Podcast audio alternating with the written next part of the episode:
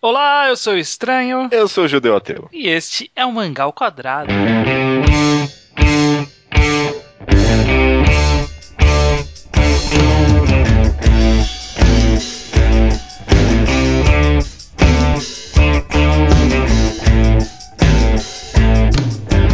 Judeu Ateu, estamos aqui para mais um Mangá ao Quadrado. Estamos sim, cara. E este Mangá ao Quadrado termina com o número 4. Hã? E como é no, o nosso único. nossa única tradição fixa. O maior clássico do mangá ao quadrado. É, de fato, ele é o que tá mais longínquo, mantendo uma periodicidade. É o primeiros capítulos, né? Esse podcast onde nós conversamos sobre três mangás, os uhum. primeiros capítulos de três mangás, e a gente tenta sempre achar um tema, né? Pra, pra montar esse pacotinho de três mangás. É, o tema dessa semana é meio confuso? Não sei dizer. Não, não é nem um pouco pouco confuso porque quem está ouvindo já viu na imagem, já leu no título, que dessa vez nós vamos falar de três clássicos da animação no Brasil, né? Uhum. Três mangás que são a origem de animes bem populares aqui na década de 90. Estamos falando de Yu Yu Hakusho, Cavaleiros do Zodíaco e Dragon Ball. Maravilha, cara. É o teste de nostalgia, né? Praticamente. Na verdade, é até não vai ser bem um teste de nostalgia porque a gente vai tal algumas pessoas provavelmente, quem ainda não leu o mangá mangá, vai pra primeira vez pro mangá, né? Porque a gente tem muito costume de conhecer a história do anime, mas nem é. sempre conhecemos a, a, história do mangá, ou lemos há muito tempo, quando éramos crianças. Cavaleiros do Zodíaco eu não leio há muito tempo, tive que reler pro podcast. É a primeira vez que eu li o primeiro capítulo de todos esses mangás. Não, não é a primeira vez que eu li, mas é, a primeira vez que eu li-os foi há muito tempo atrás. Como se nem tivesse lido, praticamente. É, praticamente, praticamente. Então vamos uhum. tentar dar aqui o, o olhar clássico do mangá ao quadrado sobre essas três obras. E qual devemos começar, Judeu? Qual que você quer que seja o primeiro mangá dessa, dessa jornada? Eu quero que seja Yu Yu Hakusho, que eu acho que é o mais meio termo aí, vamos ver. Olha, ok, vamos lá. Yu Yu Hakusho, sobe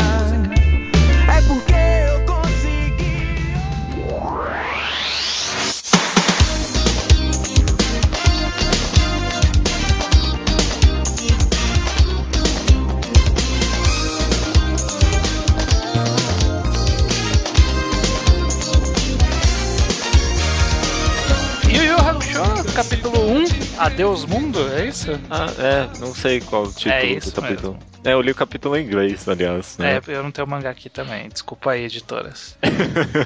Começamos hipócritas já esse mangá ao quadrado. Ah, eu, eu já não, o Yu Hakusho eu nunca tive. Eu já tive Cavaleiros do Zodíaco e vendi. É, eu não ia comprar mangá pra ler o primeiro capítulo. Não, é, não ia. Desculpa e aí. Muito em cima da hora também, não deu, desculpa. Enfim, vamos lá então. Qual é a história do primeiro capítulo de Yu Yu Hakusho, Judeu? Você que é uma pessoa que não tinha uma história com Yu Yu Hakusho, né? Hum, nem, nem acompanhou o anime quando saiu no Brasil, porque, enfim, eu não tava no Brasil, mas isso não importa. É, primeiro capítulo de Yu Yu Hakusho conta a história do Yusuke, que é um delinquente juvenil, né? Aparentemente ninguém gosta dele na vida dele, né? Tipo, maltrata todo mundo, briga com todos, é, fuma, sei lá. Essa, é, na verdade, essa é a única coisa ruim que deu pra entender que ele faz nesse primeiro capítulo inteiro. Ele fuma, sabe? É. Essa é a única coisa que é ruim que ele fez, mas ele tem, tipo, esse ar meio de delinquente, não, não vai ele mata escola. a aula também, né? Mata tá, e ele mata tá a aula. É, ele não vai pra escola. Ele erga a calça, mostra a calcinha da menina, uhum. ele briga com pessoas. É verdade, né? Ele, ele assedia sexualmente Porra, é maior, abuso, mano. mas, enfim, ele tem todos esses problemas, mas ele. Um dia ele encontra o um garoto lá na rua, ele, uh, o garoto brincando com a bola, ele salva o garoto de um carro e morre, né? Só que os deuses ficam surpresos com a morte dele porque ninguém achou que ele ia salvar um garoto por ele ter esse ar, né? Então ele tem agora a chance de reviver. E aí o primeiro capítulo conta, tipo, esse meio que conflito se, se ele vai querer reviver ou não, né? Se ele acha que vale a pena voltar à vida cheia de problemas dele, né? De que ninguém gosta dele, ou não. Exato. O que, que você acha desse primeiro capítulo, cara? Primeira coisa a se dizer, eu acho, é que envelheceu meio mal essa arte do Togashi, né? A é. arte desse primeiro capítulo não, não, não pegou muito bem. Eu achei meio estranho, meio até inconsistente em vários momentos. Não, acho que uma pergunta talvez válida que a gente pode se fazer para todos esses mangás que a gente vai ler é tipo, se saísse hoje em dia, o que, que, você acharia dessa arte? Dessa arte eu acharia feia. Não, eu... hoje em dia é porque a gente tá vendo como datado, né? De, é Não, uma mas... arte dos anos 90, né? Mas mesmo assim, é, talvez, sei lá. Porque o, o Dragon Ball, tá, a gente vai comentar, mas talvez eu leria hoje em dia. Não, o Dragon Ball é outra história. Eu tô, tô falando especificamente que o Show, ele, este sim está, de assim, fato, datado. Justamente, né? Datou. Não é uma arte que sobreviveu aos tempos muito bem, né? Pois é um aspecto esquisito da arte, eu acho que talvez seja o alívio cômico. É, é meio esquisito, eu não sei explicar muito bem, tipo, ele faz umas é. caretas, sabe? Tipo, meio num estilo cômico que não tem a ver com mangá, eu não sei explicar direito. É, eu, é, eu acho que o timing de piada, talvez por ter, ter essa arte meio suja dos anos 90, né? Uhum. Na hora uhum. que ele pega essa arte suja e tenta fazer um rosto, entre aspas, engraçado, não funciona com o impacto de piada, né? Tipo, não é engraçado. Eu, eu uhum. pelo menos, não achei engraçado quase nenhuma cena, né? Desse primeiro capítulo, que eram para ser engraçadas. Você vê que ele tá forçando uma piada ali. É. Mas quase é. nenhuma pega. É, uma ou outra ali que você fala assim que é bem bolado, sabe? Tipo, não é nem piada, né? Situações que você fala, ah, é uma situação engraçada. Como por uhum. exemplo, a menina falando, olha, então, você morreu, mas ele. O menino só ia sofrer umas escoriações leves aí, sabe? Sua morte foi inútil.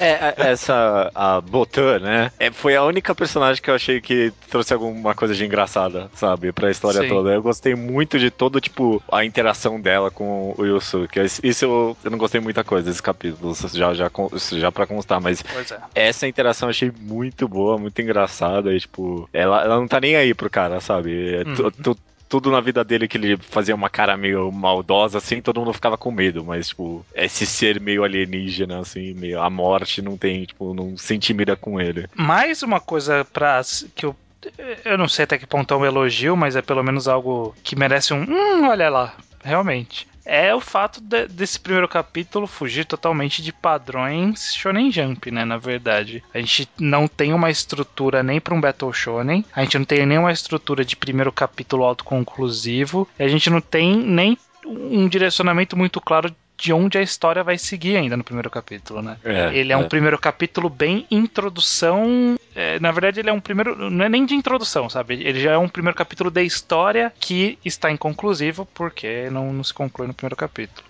É meio que um primeiro capítulo de estudo de personagem, né? É não, tipo, é. vamos conhecer esse Yusuke, tipo, entender a personalidade dele, quem ele é. Sim. E a partir de agora qualquer coisa pode acontecer. Ele podia reviver começar uma vida, podia virar fantasma e ser episódico, que é o que ele tentou no começo desse mangá, né? Tentou ser meio episódico, ele interagindo com o fantasma, eu acho, não tem isso no mangá? É, ele revive, aí ele vira detetive espiritual. Ah, tá. tá. É, eu, não, eu não lembro a ordem, mas eu, eu, acho que no primeiro volume ele faz todo o processo para ele conseguir reviver, né? Porque ele tem que cumprir lá umas coisas, aí depois quando ele revive, ele vira detetive espiritual. Ah. E que é, é, quando ele começa a seguir o direcionamento de, de mangá de porrada, porque não deu certo. Não, não tava tão bem recebido. Mas mesmo assim, tipo, talvez outro ponto notável é que ele é um pouco que eu não sei porque não li muito mangás de delinquentes, mas ele parece querer quebrar um pouquinho o conceito do delinquente juvenil.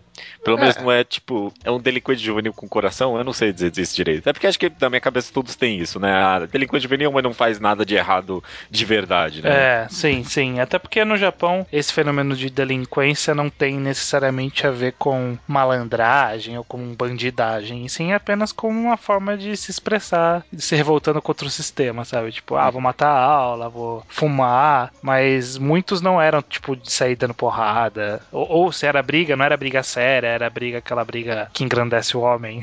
Ah, entendi. entendi. Esse tipo de coisa. Aham, uhum, aham. Uhum. Mas é bom. Eu acho, eu acho notável de qualquer jeito. Achei uma construção interessante pro personagem. É, nesse sentido é interessante mesmo. Mas eu acho que talvez seja problemático para um primeiro capítulo ele ser tão inconclusivo, no caso de um mangá da Shonen Jump, mas eu acho que é o que eu falei, né? Que é pelo menos digno de um, ah, realmente. Que é esse fato dele não, não seguir para esse caminho da porrada, né? Não uhum. seguir pelo caminho óbvio. Isso é muito interessante. Isso mostra pelo menos uma. É, já mostra que o Togashi ele tinha uma personalidade como autor de se expor de uma forma diferente ali. É, a, a única cena que tem de porrada é tratada comicamente, né? Aliás. Sim.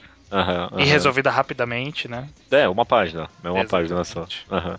É, então talvez realmente nesse aspecto. Eu não sei, é porque eu não tenho nada muito ruim pra falar desse É, primeiro capítulo, nem nada muito bom, sabe? É, e- ele justamente é, é, é- é lá no meio, né? Tipo, é mediano. Uhum. É um capítulo mediano.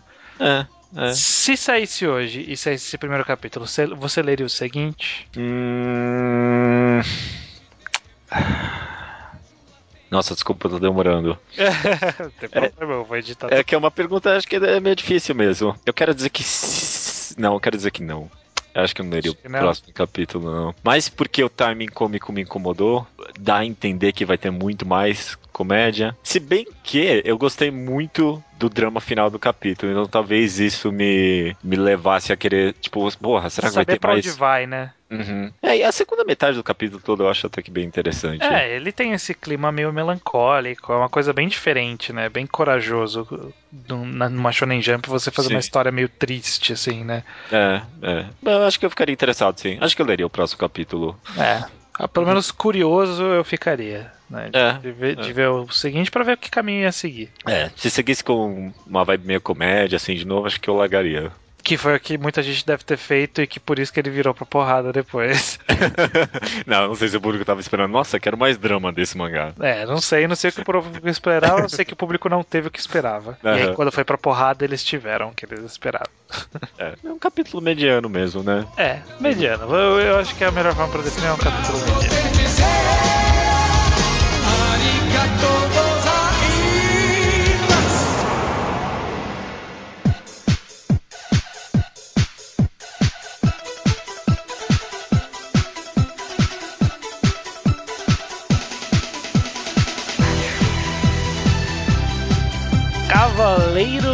Zodíaco, Saint Seiya, né? O original, título Sim. original.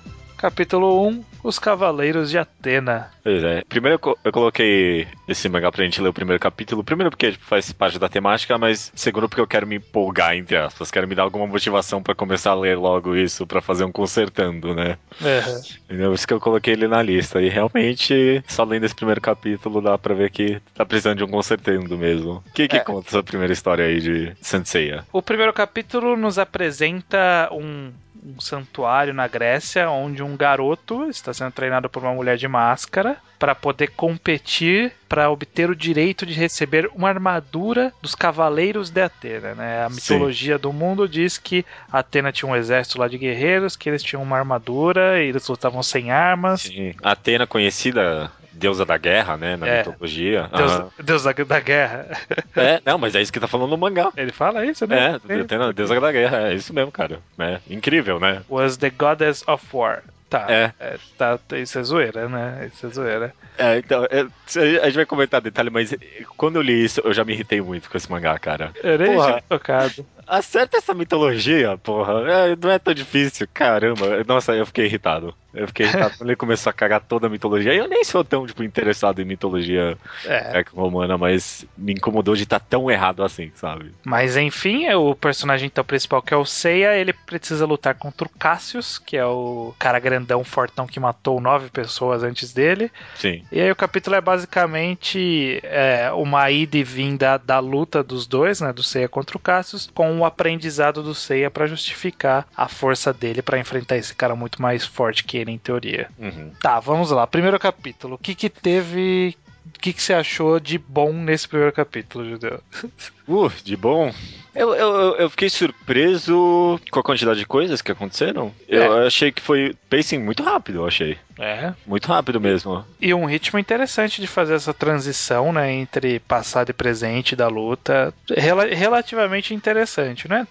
Super competente, mas é bem feito, pelo menos. É. Não atrapalha. É, melhor não atrapalha, não atrapalha. É, não é bem feito, mas é, não, não, não é ruim, não. É, bem- é interessante, é interessante. Outra coisa interessante, talvez, se, se foi no começo desse primeiro capítulo, ele colocou uns dois personagens alívios à situação, sabe? Eles estão sempre surpresos com o que tá acontecendo, eles meio que aj- ajudam a explicar, depois entra um personagem que explica. Essa transição também não foi ruim, não, foi interessante, talvez. É, foi uma saída elegante para você conseguir Uhum. apresentar os conceitos sem precisar fazer recordatórios escrevendo isso e sem precisar pôr narrador, sem precisar colocar diálogo expositivo, você simplesmente coloca uma pessoa que foi apresentada esse conceito e não sabe o que, que é, perguntando pro especialista o que, que é. Acabou, é isso. E explicou, tipo, todo o conceito do que vai ser esse mangá logo de cara, matou isso e aí partiu pra história, sabe? Sim, sim. É competente, eu diria também. É. Mas vamos lá. Tem- É, não sei, mas tem mais alguma coisa boa que tem pra falar disso? Eu não sei, eu acho que não. É, é um pouco complicado, né? É, Arte, vai, vamos lá. A arte. O que, que você achou da arte? De que ano esse mangá? Eu sei que é no meio dos anos 80, eu acho. É, ele tem bem. Ele tem cara de começo dos anos 80, né? Quase anos 70, sabe? Ah, não, é, mas é porque o autor até hoje ele tem esse mesmo traço, né? É, eu achei muito ruim. Eu achei muito Não, ruim. Nossa, eu achei muito surpreendentemente ruim. Eu achei surpreendentemente ruim. Você- Caraca. Você não sabia que era tão ruim. Ah, O que te nossa. incomodou? O fato do personagem estar sempre com a mesma posição de cabeça? Caralho! Meu, nossa, toda vez. Toda vez. A Esse mesma tá com a posição. cabeça levemente pro lado, né? Nossa, mas, e- e, eu, eu comecei a ler, hoje em dia eu tô no, terceiro volume, né? E, e continua. Ele só sabe desenhar essa posição. Só, nossa, chega uns momentos que é ridículo, porque ele gosta de desenhar vários quadros é, apertados só com a cabeça, sabe? Sim. E, E, tipo, sempre tá pra mesma direção. Tipo, nossa! é o mesmo tem- ângulo. Só que, só que ele fica alternando pra direita e pra esquerda pra parecer que tá mudando, né? É, não, e, e alguma- algumas páginas chega, a ser ridículo. Porque é a mesma cara cinco vezes com uma posição levemente mais inclinada, nem isso, né? E quando Nossa. ela coloca. Tem, uma página aqui que eu tô vendo que tem a Marin, né? Que é a mestra do Seiya. Que, tipo, tem um quadro grandão com o corpo dela, inteiro dela e o rosto. E do lado tem um quadro só do rosto. E, tipo, é o mesmo desenho.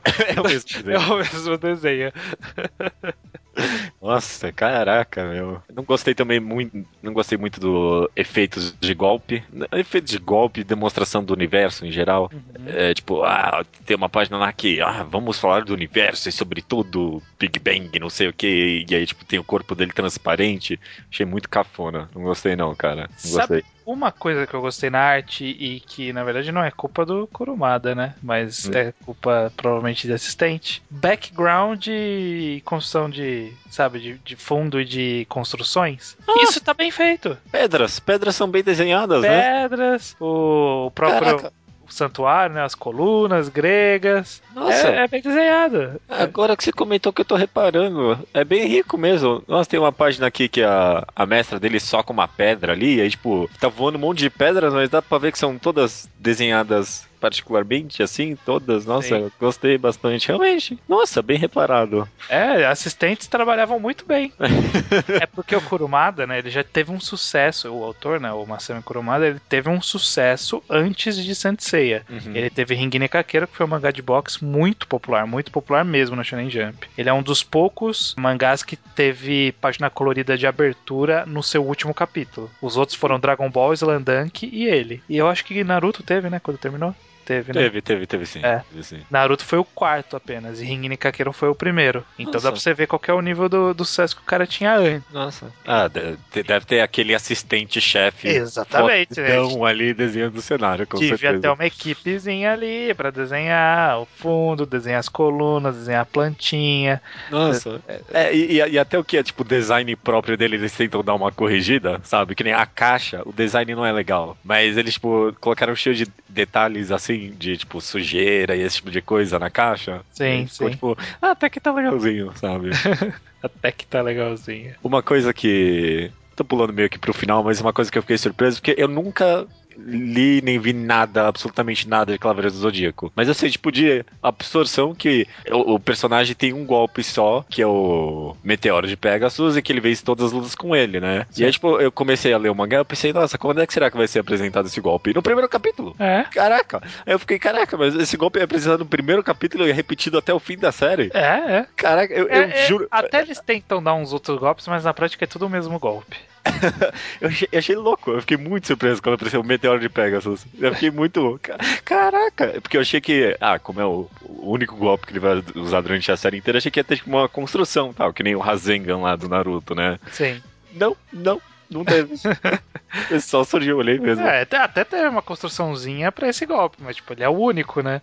o, problema, ele, o problema não é, é ele existir, o problema é ele ser único. Mas, enfim, nesse primeiro capítulo, eu acho que, assim, pelo menos o caminho que leva até esse golpe faz sentido. levemente interessante. Uhum. Eu acho que o conceito também, uma coisa que eu sempre gostei em Cavaleiros do Zodíaco é o conceito. Eu acho que ele tá ali. Né, o conceito ele tá ali permeando, tá meio mal explicado ainda nesse cap primeiro capítulo. Tem alguns conceitos que ficam meio abertos e meio mal explicados, como por exemplo, ah, eles batem mil vezes na tecla de que o Seiya não pode ganhar armadura porque ele é japonês. Aham. Só que a menina, que é a Marin, que é a mestra dele, é uma cavaleira. É uma amazona, no caso. E ela Ah, é, é japonesa. Fala no começo que ela é uma japonesa. Então por que, que ela pode e ele não pode, sabe? Ou, ou mesmo, tipo, questão de língua. Todo mundo fala um o japonês ou grego e, tipo, tá, é a mesma língua todo tá mundo. né? tranquilo, né? Tá- Língua todo mundo. Ah, não sei, isso não me incomoda tanto. Não, então, me incomoda porque se os caras vão bater na tecla que a nacionalidade é relevante, então que seja relevante. Ah, é verdade. Né? De fato, de fato. E ele é um jovem garoto, né? Não teve como aprender grego até agora. É, Ele aprendeu quando ele chegou lá. Pelo menos ele pode ter chegado falando japonês porque a mulher era japonesa também, então eles aprenderam, ele aprendeu o grego com ela, não sei. Aí levemente justifica isso, mas, né? É, é fazendo uma extrapolação pra encaixar isso. Não sei, talvez parando aqui pra pensar mais analiticamente, de fato não é um capítulo tão ruim quanto eu tô querendo vender aqui. É porque a arte realmente incomoda muito. E aí tem esses detalhes, sabe? Ah, porra, não representa a mitologia corretamente, ou sei lá, tem, tem esse detalhe aí da nacionalidade. É. Mas, no, geral, no geral, eu acho uma construção fluida. Eu não, não vejo muitos problemas, não. É rápido, né? Um possível problema, né, é aqui está se apresentando que o cavaleiro ele é regido por uma constelação e tipo a do, do Seiya sempre foi Pegasus desde que ele nasceu desde sempre não sei o que Uhum. Só que assim, ele, ele não ganhou ainda a armadura de Pegasus. Ele tem um golpe com o nome da constelação de Pegasus. E se ele não ganhasse essa luta? Ele, ele ia saber, tipo, ele ia ser o Cavaleiro de, Pegasus 2, o Cavaleiro de Pegasus Reserva. Ou, ou se ele ganhasse a armadura de outra constelação com o Estrangedor, não seria? Ele tem o golpe de Pois meteoro é. de Pegasus. Pois é, que é o que acontece quando mais pra frente, né, no mangá ou no anime, surgem as armaduras de ouro e os personagens principais ganham as armaduras de ouro, que eles continuam com os mesmos golpes, né? Ah, é, e, tipo, com o nome de, É de tipo isso. constelação é, do horóscopo, né? Na verdade é uma coisa muito complexa essa ideia. A gente já vai estar avançando um pouco na história, mas só já fazendo uma reclamação pro futuro. Tipo, os Cavaleiros de Ouro, eles têm golpes que simbolizam a armadura de ouro. Uhum. Só que, em teoria, todos os cavaleiros eles não nascem de ouro, eles nascem de outra, de outra constelação e tornam-se de ouro por mérito. Sim. Ou seja, eles tinham outro golpe antes e aí quando eles fizeram Cavaleiros de Ouro, eles aprenderam um novo golpe pra poder usar com o nome da armadura, sabe? Aham. Ah, então abandonaram a constelação do coração É, deles. então, né? é, é, é um bagulho muito louco isso, né? Mas tudo bem. Não, tem, não tem ninguém fiel nesse mundo, cara. Se eu tiver errado nisso que eu acabei de falar, vão corrigir, porque a galera de Cavaleiros do Zodíaco Nossa, sabe não. tudo. Não, o sabe pessoal tudo. sabe. O pessoal sabe. Se tem uma Não sei, coisa que a gente tem que dar parabéns pras pessoas é a dedicação que elas têm com o Cavaleiros do Zodíaco. Com um negócio desses, né? Porque É. que pariu. Tudo- Mas a pergunta é: Não, não, não? Não leria o próximo? não, não. Esse não, viu? Eu não leria também. Eu acho que é genérico. Bem genérico. É tipo, eu, eu- É porque não tem muita coisa específica ruim assim pra falar. Eu falei que os detalhes e o- é uma boa fluidez, mas também não traz nada de novo. Traz Sim. nada de novo. É. E aí essa arte E essa arte aí, né? genérica e essa história genérica, né? A arte ruim e a história genérica não fariam eu ler o próximo capítulo, infelizmente. Com certeza não. Esse seria um daqueles que eu só voltaria a ler se daqui a 20 capítulos as pessoas falassem que tava muito bom. É, Aí eu dava exatamente. uma chance. Que não ia acontecer, então que ótimo, né? É, que não ia acontecer porque 20 capítulos devia estar o quê? Os Cavaleiros Negros? É, é, é que é onde eu tô. Que é horrível. É terrível, é muito ruim. Não, já tá nos Nossa. Cavaleiros. do- é, Não, negros? 20, 20 ia ser nos de prata já. Os Ah, negros então são um pouco antes. não é, sei. os negros são um absurdo de. Não faz sentido. Pra, e pra quê, né? Ah, nossa, mano. É, um dia a gente chega. Ah, tá bom, vai. Se um dia eu terminar de ler isso, né? Ah, Porque eu não tô termina, com muita vontade, não. Ou a gente pode fazer até uma parte. Você lê até uma parte, a gente faz até ali, é corrigindo. É, pode ser, pode ser. Eu ia ficar mais satisfeito.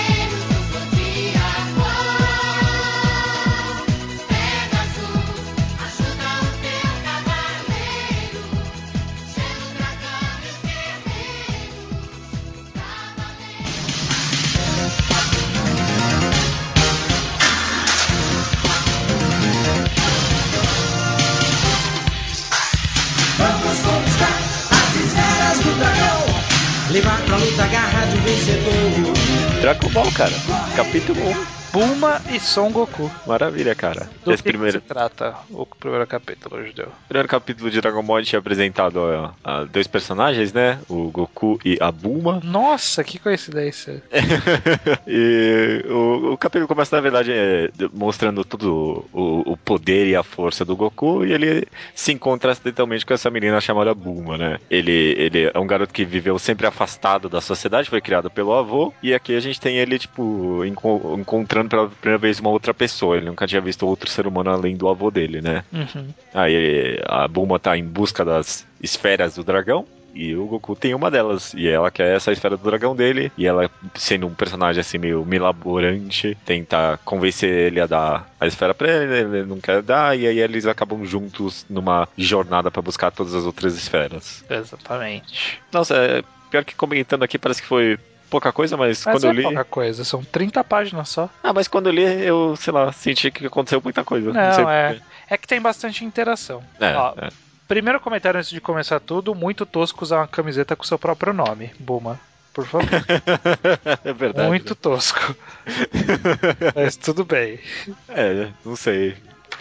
Comentar, é isso aí, muito tosco mesmo. É, sabe uma coisa que eu acho interessante nesse primeiro capítulo de Dragon Ball? Uhum. É que ele se difere muito de muitos primeiros capítulos desses Battle Shonens, ou mesmo mangás gerais da Shonen Jump, Uhum. porque ele apresenta dois personagens e não é um conhecendo um personagem burro para ser o nosso olho, conhecendo um personagem super interessante. Na verdade, são dois personagens que estão se conhecendo. A gente não conhece nenhum dos dois, sabe? Não tem um personagem narrador entre esses dois. Os dois têm coisas que a gente precisa conhecer deles, sabe? É, e- tipo, e- quem que é essa menina? Por que, que ela é uma gênia? O que que ela, o que que esses objetos que ela tá tirando da cápsula, que ela fala que é popular? O que que ela vai fazer? Como que ela vai agir? E o Goku é a mesma coisa. Uhum, uhum. Eu, eu achei isso interessante também. E isso reflete também sobre como o mundo é exposto pra gente. Porque os dois personagens têm coisas que eles não conhecem do mundo, né? A Bulma não conhece nada sobre o Goku e sobre o poder dele. E o, o Goku sabe muito pouco sobre o mundo fora daquele universo particular que ele foi criado, né? Então toda a exposição do mundo eu achei muito fluida, muito interessante. É feita, tipo, não, não só pelos personagens, pelos personagens também, né? Que nem você comentou, ela jogou lá a cápsula e deu uma explicadinha. Mas só, tipo, pelo cenário, pelas coisas, como as coisas vão acontecendo. E mesmo Sim. quando é feito pelos personagens, é tipo os dois personagens contando o que eles têm relevante do mundo. É. Achei muito rico isso, viu? É. Ou, ou mesmo a própria interação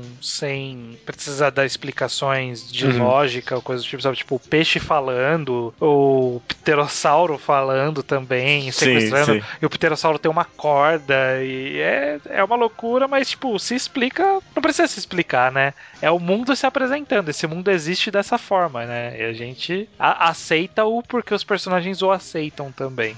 É. E, e é, e é muito bom que ele, tipo, não transformou isso. É, é- é um mangá de comédia, mas ele não faz questão de transformar tudo em comédia, sabe? Sim. Que nem. Ah, é, se fosse muito mangá estilo japonês, é, ele- é, ia ter um personagem, tipo, no canto falando: Nossa, esse Pterosaurus tem uma corda, sabe? Tipo, assim, com uma cara de surpresa. É, Mas foi tratado aqui como um elemento natural do mundo, sabe? sim. Tipo, não foi, a graça não tá aí, sabe? A graça tem algum outro elemento. É, a graça tá no Goku deixar-se ser amarrado por um pterossauro sem fazer nada.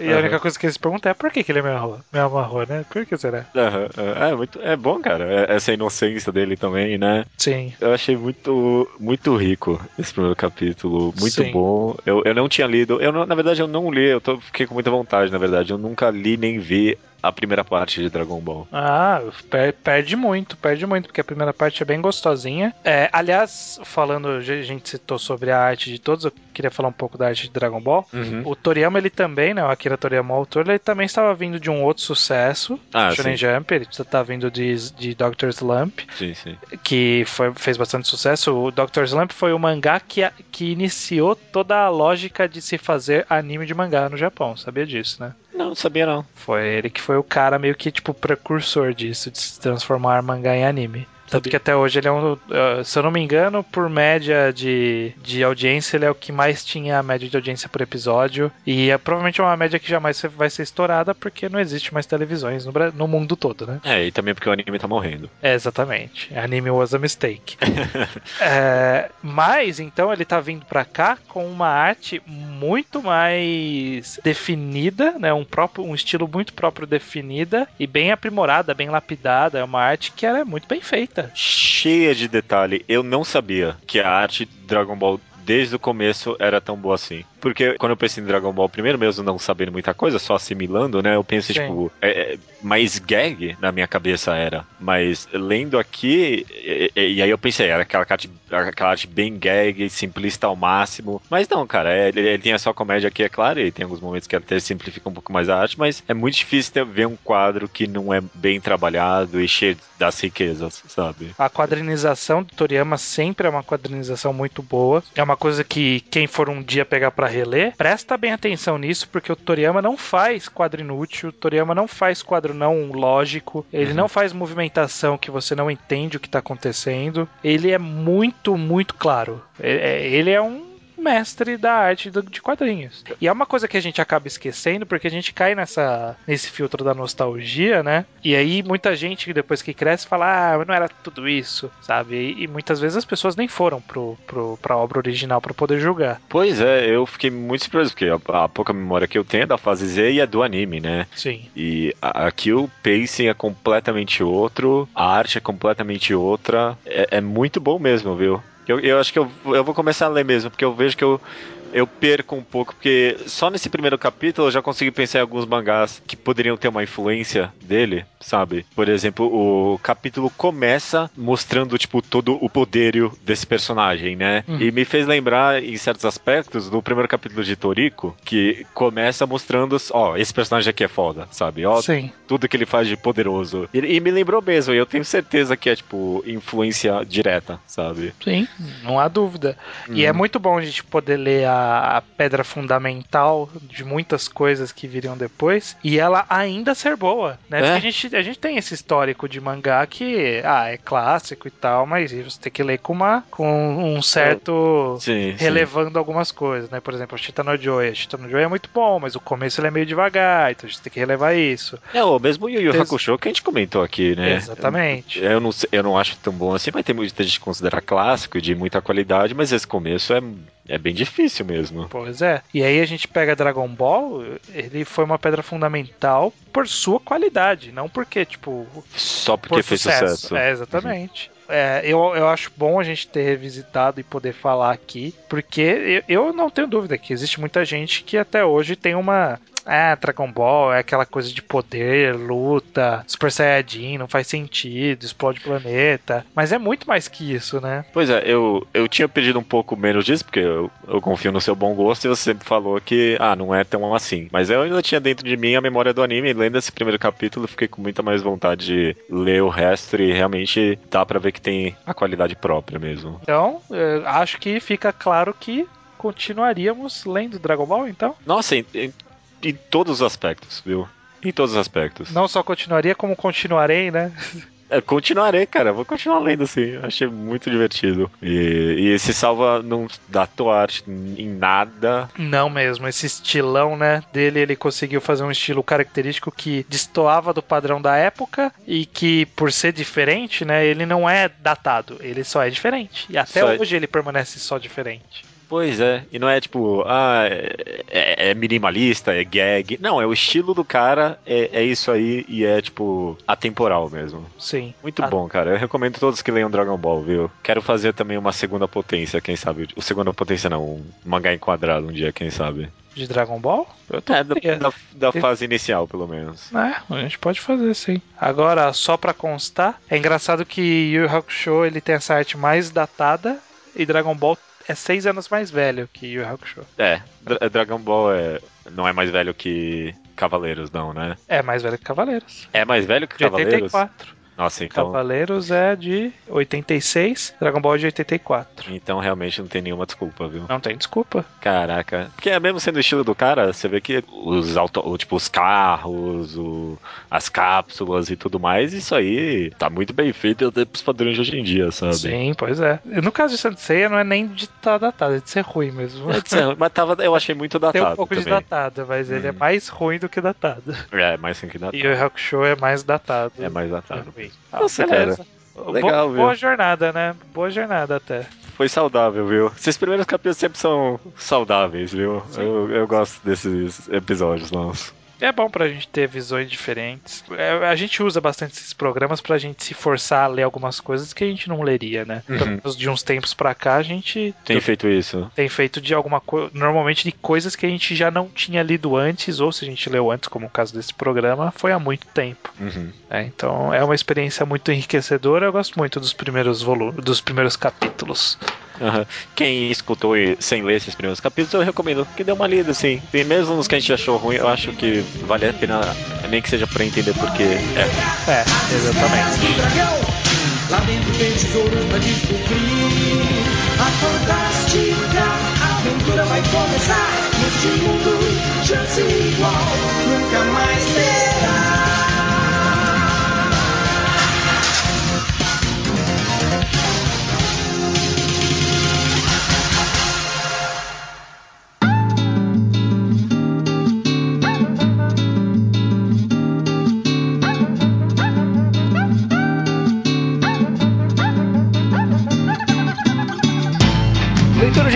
Estranho. Do episódio 143, mangagrafia do Doman Senman. Os e-mails que chegam aqui chegam no contato arroba alquadra.do, além dos comentários do blog alquadra.do, correto? Exatamente. E já vamos partindo direto então pro Slowpoke Report, que é a sessão onde as pessoas mandam notificações sobre coisas do passado, como mangás que a gente recomendou e elas leram, programas antigos, ou mesmo coisas que não tem nada a ver com nenhum programa que a gente aproveita e soca nessa sessão aqui. Qualquer porra. Qualquer coisa, é, começando com o o Ronald Rafael, de 19 anos, paranaense de nascença, mas morando em Manaus, estudante de direito e atualmente desempregado. Olha aí, a gente pediu para as pessoas mandarem informações, elas mandaram mesmo, gostei. É, obrigado. Deixa eu até lembrar de novo, porque acho que não foi muita gente que escutou o último podcast, mas no podcast anterior eu pedi para as pessoas, é, quando mandarem e-mail, ou sei lá, comentar do assunto, que mandassem a profissão, ou que estudam, ou algum hobby interessante delas, porque esse eu gosto de saber. Então fica lembrado aí de novo e obrigado para quem mandou, né? Exatamente. Ele, então, Ronald está lendo Hoshin está no volume 8 e achando que até agora tá legalzinho. É. É, É assim, é um mangá é isso. Ele vai legalzinho até o fim, ele é né? uma mangá legalzinho. O Rodolfo Alves, do Rio de Janeiro, 24 anos, e trabalha na SEDAI, empresa responsável pelo abastecimento de água do Rio de Janeiro. Olha que legal. Diz que o nome da banca do cara é jornaleiro. Do cara. Porra, é verdade. É, o nome do cara da banca, que não é banqueiro, é jornaleiro, é verdade, né? Pois é, Poderia ser mangazeiro, então. mangazeira. é revisteiro. E quer saber quem. Ou revisteiro. É, não, revisteiro não é um nome tão ruim. Ele quer saber quem teve a ideia de trazer To Love Ru na JBC. Poxa, eu não acho uma ideia ruim. Eu também não. Eu acho que é um pouco fora de timing, obviamente, né? Uhum. A gente percebe isso, mas não é uma ideia ruim. Vai Não. ter público isso. Eu acho que vai vender muito bem, inclusive. Eu também acho Freezing vendeu, né? Pois é, a galera gosta de putaria, cara. É, putaria vai vender sempre aqui. Eu achei uma boa escolha, assim, acho que vai vender sim. O Victor Silva disse que, e, que falamos sobre marketing, né, no, no programa anterior, sobre o mercado nacional. Ele quer saber como anda o nosso marketing, né, alcance, esse tipo de coisa. Que marketing? Pois é, não, sabe o que é pior? Eu li esse e-mail dele e eu, eu, eu me senti meio mal mesmo. É, pois é. A Eu- gente não tem muitas ações de marketing, na verdade. Esse é até um defeito. A gente talvez pudesse ter um público maior se a gente fosse atrás, sabe? Tem gente que vai e posta em grupos e posta em não sei aonde. É, Eu posto no Twitter e tá ótimo, sabe? É, não, mas é verdade. Quem sabe os caras lá do Genkidama vão em Anime Friends, essas coisas. A gente poderia, quem sabe também, não sei. Estar indo, né? Recebendo mangá de graça. É, não quero comprar mangá pra dar de graça. Se as editoras darem pra gente seria bom, né? Pois é, pois é. Mas tudo bem. Tudo bem, tudo bem. Mas é. Obrigado pelo puxão de orelha, Victor Silva. Quem sabe a gente não melhora nisso. O João Vitor Souza avisa que o Pum Pum já está em pré-venda nos Estados Unidos e pergunta se achamos que existe alguma chance de ser publicado no Brasil. Chance, chance, tudo tem, né? Agora Uhum. eu não tenho certeza se vai vir tão já. Acho que É. precisa dar uma adu- amadurecida maior no mercado. Solanin supostamente vendeu, né? O que tinha que vender, pelo, pelo menos. Acho que tem que vir mais uma obra dele pra, tipo, dar um teste definitivo, sabe? Ai, não só E isso, né? Ah, e um bom Pompom, tempo, né? ele é muito longo, é Uhum. complicado. Não sei, não sei. Por, eu fico mais com receio de ser longo do que o tipo da história. Uhum. Se fosse esse mesmo tipo de história, mas cinco volumes, eu, eu falaria, ó, vai vir logo logo. Mas como é mais Quantos de volumes 10, tem, Pum?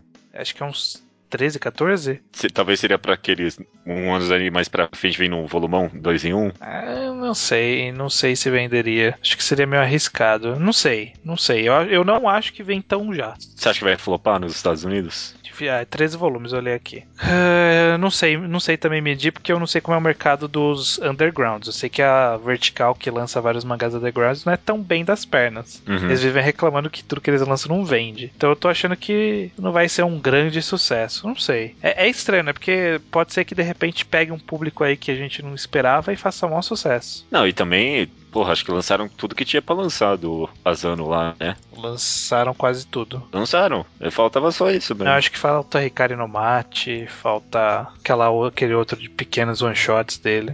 Acho que falta um. Não, Ricardo no Macho, ele, ele, lançou, ele lançou esses dois já. Ele lançou saiu nos no Estados? Unidos. Aham, Tô- com certeza. Não sei. Então tá bom. Fica aí Ok. a suposição.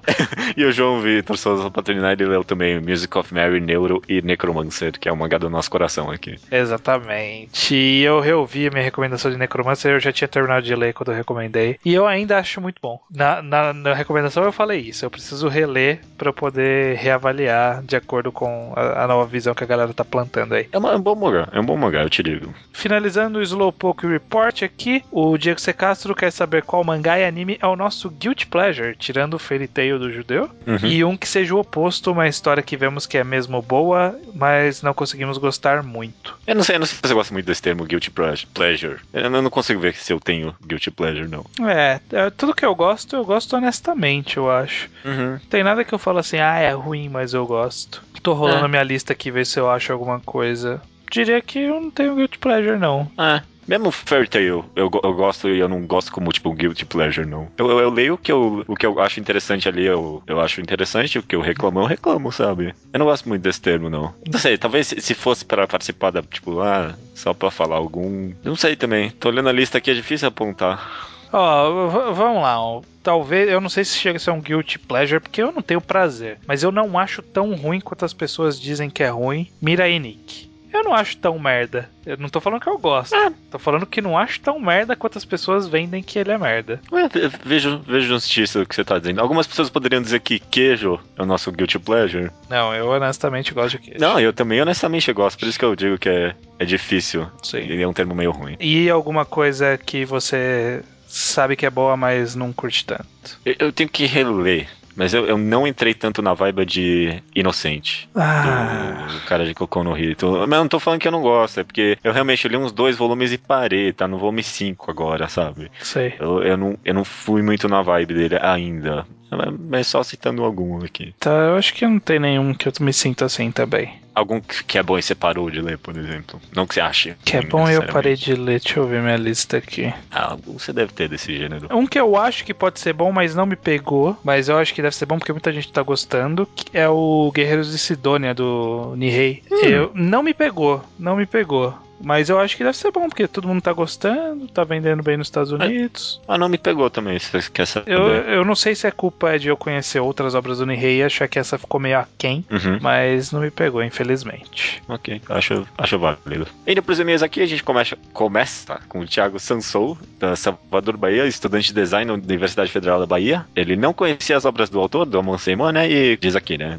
Não conhecia as obras do autor do Amon Seymour e comecei a ler assim que tiver tempo. Mas quero citar que encontro entre Jack Stripador e o Homem-Elefante já aconteceu antes eh, nos quadrinhos. Bastante doentio, psicológico recomendado do Inferno, do escritor Alan Moore. Nessa história, o assassino encontra o Homem-Elefante e tem uma curta relação de admiração com ele. Fica maravilhado com suas deformações e chama ele Milagre de Deus. E diz que ele, se ele nascesse na Índia, ele seria cultuado como uma, uma divindade. Interessante, uma relação parecida com o que foi colocado lá no pelo Domo Senmu, né? É, mais ou menos. Ele foi, foi uma coisa meio quase diamante, né? Do, não sei, parecia que era uma, uma relação ali meio homoafetiva É que- é entre os que- dois. Não, no Domo Senmu era mais tipo. O Jack Stripador ele via tudo meio que invertido, sabe? Tudo que é, é bonito ele via feio e tudo que é feio ele vê como bonito. Tanto que ele tinha aquele- aquelas estrelas Sim, nos olhos sim. dele. Então ele via o Homem-Elefante como algo lindo. Eu não vi tanto relação homoafetiva nesse mangá, não. Eu não sei, eu tive essa impressão. Ok. E já finalizando, porque as pessoas não conhecem Doman Seiman e ninguém quis falar sobre.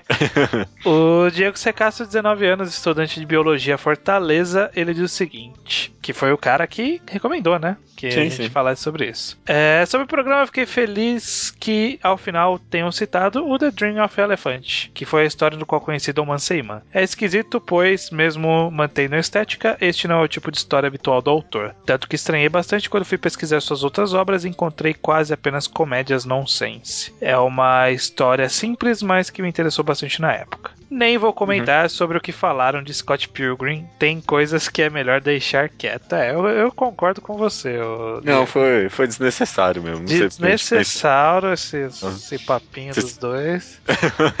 Bocha e judeu, anotem esses nomes aí. Desculpa, peço desculpas. Você ver que quando, quando numa discussão o Rubio tá certo, você vê que a pessoa tá muito errada.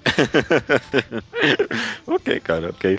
Terminou a letra de e-mails aqui. Sabe o que, que eu vi essa semana? Hum, Cidadão Kane. olha só. Cumpri a dívida com a sociedade e achei muito bom mesmo, cara. Muito bom mesmo. É. Não sei se é a melhor, o melhor filme de todos os tempos, mas eu gostei muito mesmo. Achei bem complexo. Achei que não datou quase nada. Quase nada datou. Uhum. É muito interessante. Depois eu fui ver várias entrevistas com o Orson Welles e eu gosto dele como diretor e como pessoa. Acho também muito, muito legal. É bem interessante pesquisar sobre as influências que esse filme teve e as técnicas que ele inovou. Sim. É muito interessante. É, É. muito legal. O Cidadão Kane é mais um filme fodão, por- justamente por ele ter inovado bastante na própria linguagem de cinema e tal. Ele faz Uhum. Mas uma eu acho coisa... ele bom independentemente, velho. Sim, sim, sim. Eu- Mas esse que é o grande tchan dele, né, também. Uhum. O que eu vou comentar, na verdade, não, não é nem. É, é algo que eu consumi essa semana também, mas é algo que eu já queria deixar de dica pra galera. Uhum. Que o Universo HQ, que é um site bem antigão de quadrinhos, um dos mais antigos sobre notícias de quadrinhos do Brasil, eles Sim. começaram um podcast chamado Confins do Universo. Uhum. Lançou já dois episódios. E tá muito bom, cara. Tá muito bom. É, veio forte pra ser um dos melhores podcasts de quadrinhos, porque a gente não tem muitos podcasts sérios e com pessoas que realmente manjam pra caralho dos quadrinhos, exceto mangás, né? Que, não, que é no nosso caso aqui. Uhum, uhum, também, eu escutei os dois episódios que teve até agora, gostei muito também. Fica a recomendação pra quem não ouviu ainda e atrás. É, se, é- se for deixar alguma crítica só, eu achei um pouquinho bem produzido demais. Isso não, não é uma crítica. É, não sei. Você queria um podcast de, de garagem. É, eu queria- não sei, parecia um pouquinho plástico às vezes, sabe? As, as pessoas estavam meio que lendo alguma coisa pra mim, não sei, não sei. Não tô falando É. que ninguém leu nada, duvido até. Mas, tipo, bem editado demais, aí, tipo, perde um pouco da dinâmica das pessoas gaguejando, não sei. É, não sei. Acho que você tá procurando erro. Mas eu só digo se os caras precisarem de alguém de mangá, né? Tamo aqui. Ah. Não acho que ninguém de lá escuta aqui. Mas, Obviamente né? não. Mas as pessoas podem recomendar a gente pra eles, né? Fica aí no ar.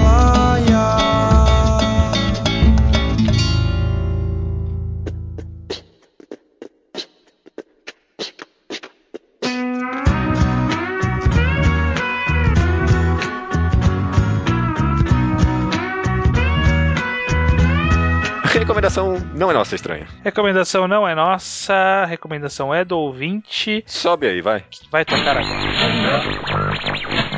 E aí pessoal do Mangá Quadrado, aqui é o Guilherme Lemos. Eu gostaria de fazer uma eh, recomendação para a recomendação da semana. A obra que eu quero recomendar é Yoningurashi, que é um seinen slice of life, que é do- da mesma autora de Usagi Drop, Yumi Unita. Basicamente a história é uma família de mãe, pai, uma filha mais velha e um filho mais novo, que é um slice of life da tendo como a visão da mãe a de toda a família e é, é basicamente isso. São quatro volumes, é uma história bem leve, bem e é focada mais principalmente na, na comédia, né? E nesse mangá como que eu posso dizer isso? Não tem muita coisa pra falar sobre esse mangá e tal.